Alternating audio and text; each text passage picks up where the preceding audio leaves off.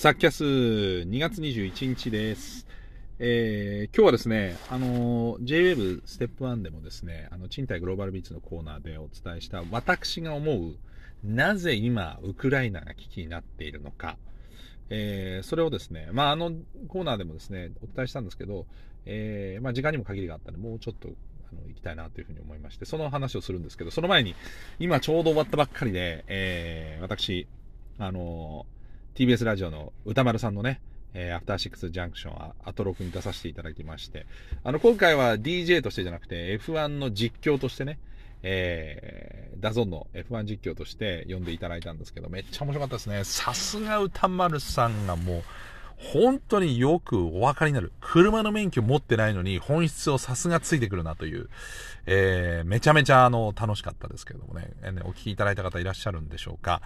えー、なんかね、こうやってあの垣根を越えてね、コラボできるのは嬉しいなと。そもそも、まあ、もちろんね、あの JWEB にあのゲストで来ていただいたりもしたんですけど、去年ね、あのコロナ禍で、あのえークロワッサンっていう雑誌でね、えーご一緒させていただいて、AM と FM を、えーそれぞれ、まあ、代表してって私言うのおこがましいんですけども、まあ、ラジオについて、えー音声メディアについて語らせていただいたんですけれども、えーそんな中、えー今回はね、F1 特集という形で呼んでいただいて、またなんかちょっと、えーいろいろとコラボができたらいいなというふうに思う次第なんですけれどもね、えーぜひよかったら、あの、アフターシックスジャンクションラジコで聞けますんで、えっ、と、今日の2月21日夜8時から1時間ほど、えー中野真司さんと一緒に喋っておりますので、F1 の魅力伝わるといいなね。なんかちょっと変なテンションで喋っちゃいましたけど、えーなんか圧強めにっていうことだったんで、強めの圧で言ってしまいましたけど。はい。ということで、えー F1 特集やらせていただきました。はい。えー歌丸さん呼んでいただいてありがとうございました。もう本当に楽しかったです。さすが歌丸さんですね。はい。えーさて、あのーウクライナ問題。ね、なぜウクライナ今、よくわかんないですよね。オリンピック、まあ昨日で終わりましたけども、この、今のタイミングなのかというところで、まあ僕もですね、なぜ今なのか、ちょっと改めていろいろ、あの自分の中で考えてみて、整理してたんですよね。で、まああの、ずっとなんか引っかかってることがあって、あの、ブログにも書いたりとかしてたこともあるので、えーそれも含めてですね、えーまあ今、ウクライナが、なぜロシアとウクライナがまた、ちょっと危機感があるというか、きな臭いのか、えーまあいつ何が起きてもおかしくない状況だというふうにも言われてますけれども、その、えー原因はですね、いろいろ掘り下げていくと、まあいろんな細かいことはたくさんあって、えーまあ言い始めたらキリがないんですけど、まあ、主に、3つの3人のリーダーの交代が、まあこのウクライナ、えー問題をね、生んでるんじゃないかと。で、えーというのは、あのーそもそも、まあ、ウクライナっていう国は、えーまあ、これあの、しょなんとか、えっ、と、端的にまとめたバージョンはですね、今日のステップ1の、えー賃貸グローバルビーツ12時7分ぐらいから今日は、あの、喋りましたけど、4、5分ぐらい。えーそちらの、えーラジオで聞いていただければ、えーまあ、あのパパッとお聞きいただけると思うんですけど、ここではもうちょっと、あの、丁寧に喋ってみようと思ってるんですけど、そもそもウクライナっていう国は、えーまあ、戦後ソ連の一員で、で、ソ連が解体した時に独立しましたと。で、ウクライナって国は、あのソ連に、まあ、接してるの、あ、ごめんなさい、ロシアに接してるので、あのそういった意味で、非常にその、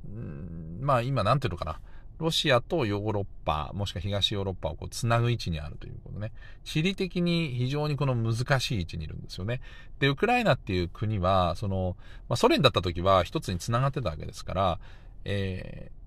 まあ、どちらかというと西側、ヨーロッパに近い側、まあ、首都のキエフもそうなんですけど、は、ウクライナ人が多くて、ウクライナ語を喋ってると。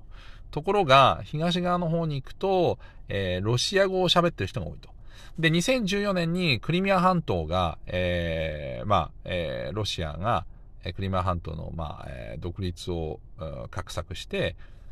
まあ、あの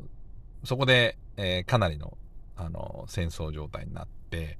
で、かなりその、このその時にウクライナ危機になったんですけれども、で、この時、えーずっとその、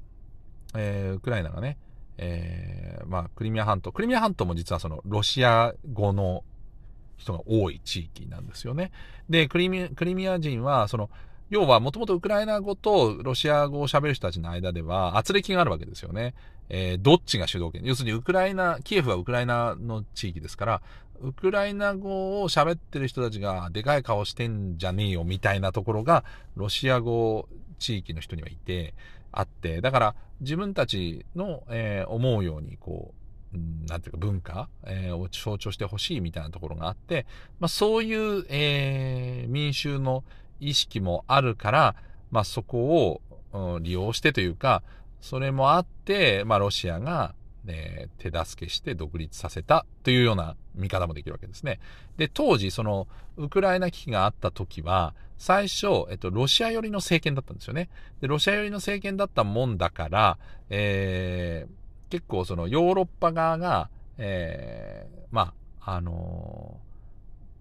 こっち側にしようっていうみたいな画策をしてて、で、NATO に入れるみたいなんで、餌を振りかけてきたところにロシアが、いや、なんでだよ、それは困るよみたいなんで、まあ、あの、結構、その、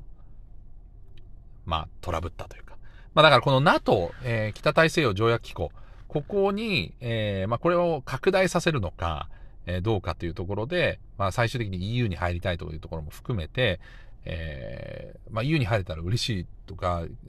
北大西洋条約機構に入れば、えー、いわゆる、えっ、と、アメリカとかヨーロッパの傘のもとに軍事力とかそういうところの協定に入れるっていうところがあったけど、ロシアとするとそこに入られちゃうと目の前に NATO の軍が来ちゃうと。まあ、要、簡単に言うとアメリカ軍がウクライナに対峙したらもうロシアの国境のところまでアメリカ軍が来ちゃうと。それは避けたいみたいなところがある中の綱引きなんですよね。で、そんな中で、えー、その2014年の時は、そのクリミア半島の独立があって、えー、で、そこでさらなる戦争になりかけてたんだけども、えー、それを止めたのが、えー、まあ、条約で、それが、えー、ミンスク合意と言われる。まあ、これはミンスクで、えー、あの、あって、で、えー、まあ、合意をした。で、これを主導したのが、まあ、主にフランスとドイツなんですけど、一番はドイツのメルケル当時首相。で、メルケルさんが、えー、非常にこの重要な役割、メルケルさんがいたから、このミンスク合意が成り立ったっていうふうにも言われていて、で、メルケルさんがどういう人かというと、メルケルさんって、えー、初の女性首相でしたよね、ドイツの。で、えー、16年にわたる、まあ、長期政権だったんですけれども、それだけじゃなくて、旧東ドイツ出身の初めての首相だったんですね。それまでは、えー、合併した後も、統一した後も、ドイツと、東ドイツと西ドイツが統一した後もずっと西ドイツの首相だったんですけども、西ドイツ系の人だったんですけど、えー、初めて東ドイツの人だった。で、彼女は、まあ、あの、共産主義時代の東ドイツにおいて、まあ、あの、学者だったんですけども、えー、体制側についてなかったということもあって、えー、まあ、統一後、えー、政治家、えー、西側の政治家、まあ、当時の、あの、昔のコール首相の、まあ、あの、に、あの、非常に可愛がられて、えー、それで、あの、聖霊ウーというね、えー、CDU、えー、クリスキリスト教、えー、民主同盟、えー、の、まあ、一員として、えー、政治家をやって最終的に首相になった。で、彼女は、その、旧東ドイツ出身なので、えー、教育を受けてた時に、ロシア語の教育を受けてるんですよね。だから、ドイツ語とロシア語を喋れる。むしろ英語の方が苦手。っていうタイプなんですね。で、えー、プーチンさんはどういう人かというと、プーチンさんはロシアの大統領になる前、ソ連時代は、KGB、まあ、アメリカでいう CIA ですよね。えー、KGB という、えー、ロシアの、まあ、ソ連の、えー、諜報機関の諜報員、まあ、スパイだったんですね。で、彼が派遣されてた先っていうのは、実は東ドイツだった。ベルリンとか。だから彼は、あの、スパイで当然ドイツに、東ドイツにいるわけだから、ドイツ語はペラペラ。えー、まあ YouTube なんかで、あの、えー、プーティン、ジャーマンとかで検索すると、実はドイツ語喋ってるプーチン大統領の動画とかも出てくるんですけど、で、つまり、えー、プーチンさんとメルケルさんってお互いの言語が喋れるんですよ。で、これめちゃめちゃ強いじゃないですか。つまり、お互いの言語が喋れるだけじゃなくて、えー、お互いの価値観もわかるんですね。さらにメルケルさんは旧東ドイツ、つまり共産圏の、で育った人の価値観を知ってる。えー、で、なおかつ東ドイツという共通の場所に住んでいた価値観もある。なおかつお互いの言語もわかるので、まあロシア語でもドイツ語でもお互い、なんていうか言い合えるというか喧嘩できるって言ったらいいのかわかんないですけど、だから、まあ一説には、あの何かプーチンさんの東ドイツ時代の弱みを、えー、メルケルさんがあの知ってんじゃないかなっていう、その、そんな、あの、まあ、まことしやかな話が出るぐらい、えー、まあ、非常にこのプーチンさんは、メルケルさんに対しては結構頭が上がらなかったというか、えー、メルケルさんがいたからバランスが取れてた。つまり、えっ、ー、と、ドイツというのは、まあ、アメリカを含む西側諸国の、えー、まあまあ、NATO 側の超大、まあ、大国ですよね。で、その大国を代表するメルケルさんが、実はちょっとロシア寄りというか、その、バランスで言うと左と右なんだけど、真ん中ぐらいに位置してるから、えー、そういう意味で、プーチンさんも、まあ、話を聞いてくれる人がいるというか、えー、まあ、膝を突き合わせて話せる、みたいなところがあったわけですよね。で、今日、その、3つのリーダーの交代の1つ目っていうのはこのメルケルさん。で、メルケルさんっていうのは、ま、16年にわたる長き政権をやったんですけれども、メルケルさんがいつ退任したかというと、これが去年の12月。つまり2ヶ月前なんですよ。だこれがやっぱり直接のトリガーだと思うんですよね。ただ、まあ、いきなりこうなったわけじゃなくて、この裏には、えー、もう二人の、その、えー、交代っていうのがあって。で、その話に行く前に、じゃあメルケルさんに代わって今度首相になったショルツさん。ショルツさんっていう人は、まあちょっと影めちゃめちゃ薄いんですけど、えー、この人は元西ドイツの出身なので、まあ今まで通りというか、えー、当然その、えー、ロシア語というのも喋、えー、れないし、まあどっちかというと英語側ですよね。なので、まあそういう意味で、まずバランスが崩れた。えー、なので、えー、ヨーロッパとロシアをつなぐ接着剤になり得たリーダー、なり得たリーダーがまずいなくなったっていうのが一つ目。二つ目のリーダーの交代はアメリカ大統領。これは、えー、ドイツの首相の交代のちょうどほぼ1年前。去年の1月にトランプ大統領がバイデン大統領に変わりました。で、バイデンさんというと、今、アメリカの首相、あ大統領ですけど、バイデンさんには、まあ、あの、ちょっと問題の息子のハンター・バイデンという人がいて、で、このハンター・バイデンという人が、実はウクライナの天然ガス会社の取り締まりをやっていた。えー、つまりかなりウクライナに近い側だったんですね。で、トランプは、まあ、あのー、一説ではアメリカ大統領選挙に当選するときにロシアの、えー、力を借りて、えー、受かったんじゃないかっていう見方もされるぐらい、ちょっとロシア寄りというか、えー、で、えー、という、まあ、ロシアに弱みを握られてるんじゃないかとも言われていたわけですけれども、さらに、その、えっ、ー、と、大統領選挙の戦う政敵の、えー、バイデンさんの息子はウクライナ。つまり、ウクライナ寄りのバイデンさんに対抗するには反ウクライナなわけですよね。え、敵の、えー、味方なわけですから。だから敵の敵のロシアはそういう意味でも味方になるんで、アメリカもそんなに、えっ、と、トランプ時代はウクライナ寄りにガンガンなれなかったんですよね。それが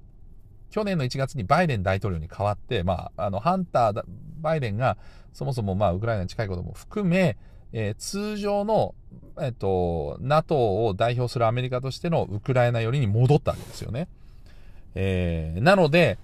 これがもう二つ、二つ目の交代。で、さっき最初言ったみたいに、ウクライナっていうのは、その、親ロシア派と反ロシア派っていうのが当然いて、これが大統領選挙でも常にこう入れ替わったりとかしてたんですね。で、現大統領っていうのが、ゼレンスキーさん。で、ゼレンスキーさんの大統領交代っていうのは2019年。だから、えー、2019年にゼレンスキーさんが変わって、2020年の、まあ、終わりに選挙があって、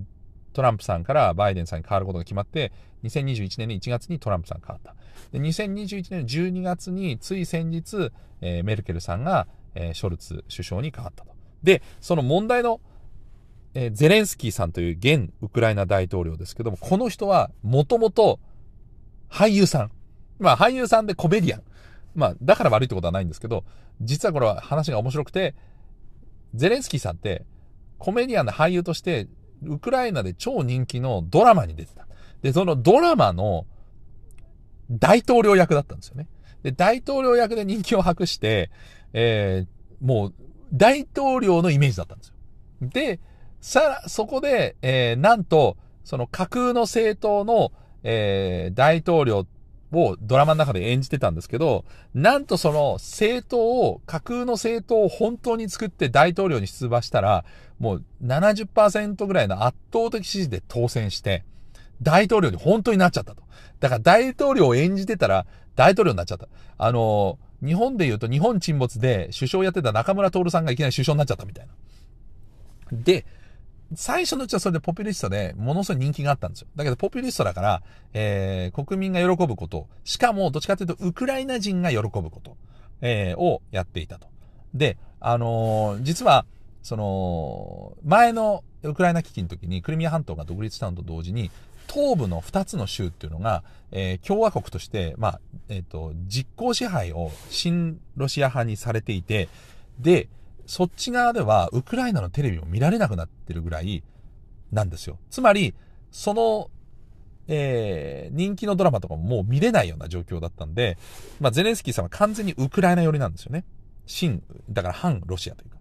で、そこでもロシア、えー、に、まあ、対抗してたんですけれども、まあ、最初はポピュリストとしてこう出てきて人気が高かったんですけど、実際に政治の経験がないから、えー、ものすごい権威主義になって、で、結構汚職も増えたというふうに言われて、民主主義がむしろ後退したっていうふうに、ウクライナで言われたと。で、その中で、えー、後退したもんだから、で、さらにそこにコロナが来たと。2019年に彼大統領になってるその後ちょコロナが来て、で、このコロナ政策にめちゃめちゃ失敗して、今でも、今日時点でも、え